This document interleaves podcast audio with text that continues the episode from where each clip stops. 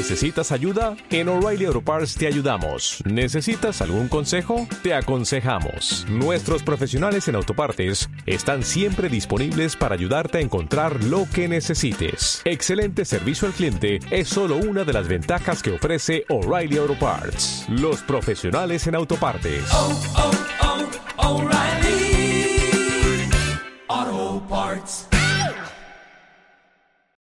Saludos y bienvenidos a Canal 5 Radio. En España ya no cabe un tonto más. De seguir así, la península podría volcar en los próximos años. En esta democracia hecha medida por y para las izquierdas, lo que podría ser un buen guion para una comedia se convierte en una cruel realidad que podría tener en cuenta Steven Spielberg para los próximos films.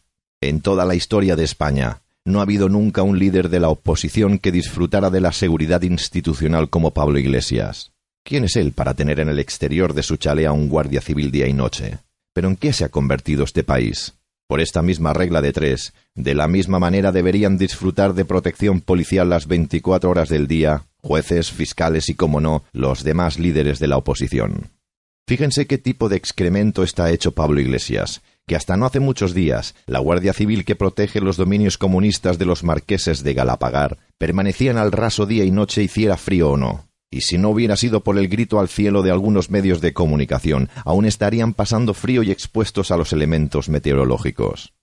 Pablo Iglesias es un monstruo, un auténtico dictador disfrazado de cordero que espera con ansias mayor poder en nuestro país. No le da ni un mínimo de pena a aquellos compañeros de la Guardia Civil que le están protegiendo.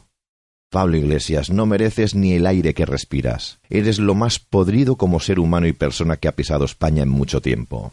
Solo deseo que algún día todo ese odio y rabia que tienes hacia los que no piensan como tú se vuelva contra ti.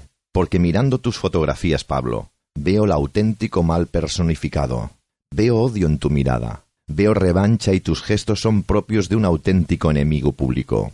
La popularidad te ha dado alas y poder, pero así de rápido subes como así de rápido bajarás. Tu afán de poder ha anulado tu percepción de la realidad. Demuestras diariamente no tener compasión por nadie y eres un auténtico traidor porque le has fallado no solamente a tus compañeros de partido, sino al pueblo español. No hace más de dos días recibimos un correo electrónico de un oyente que sigue todos nuestros trabajos y hemos creído interesante hacer nuestras sus palabras. Jaime.l asegura que la entrada de Pablo Iglesias al panorama político se caracterizó sobre todo por sus famosas frases y promesas como aunque ganara mucho dinero seguiría viviendo igual que siempre en mi piso de toda la vida. También comentó que es fundamental que nadie pueda cobrar doce veces el salario mínimo. Y para colmo, ningún policía tendría que vigilar la vivienda privada de un político. Pablo Iglesias aseguró que los scratches son libertad de expresión y así podríamos seguir y seguir hasta completar un libro de mentiras y engaños. A Pablo Iglesias le cuesta pronunciar la palabra España, pero es un honor y un orgullo, dijo el líder de la formación morada, estar aquí junto a los etarras en una conferencia. Además aseguró que de Juana Chaus no se merecía ser insultado por la extrema derecha española. Pablo Iglesias ha sacado su cara a pasear por medio mundo y diciendo cosas como por ejemplo que le dan envidia a los venezolanos, que un gobernante decente tiene que expropiar, que se emociona al escuchar hablar a Hugo Chávez, que Venezuela es un claro ejemplo de democracia consolidada para todo el mundo, que Venezuela es un referente para Europa y que tenemos que aprender de ellos.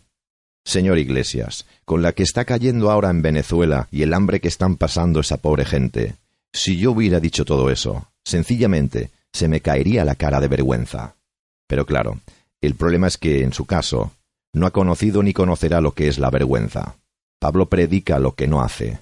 Si aún le quedara algo de dignidad, pediría perdón sobre todo a su electorado y a todos los españoles, y reconocería su error de querer aplicar en España esa nefasta política comunista, y como no pediría la dimisión.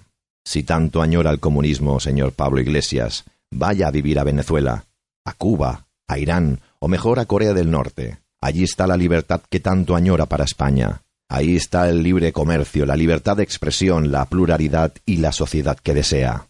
Pero lamentablemente no se irá. Y no se irá, ¿saben por qué? Porque es un cobarde y un mentiroso.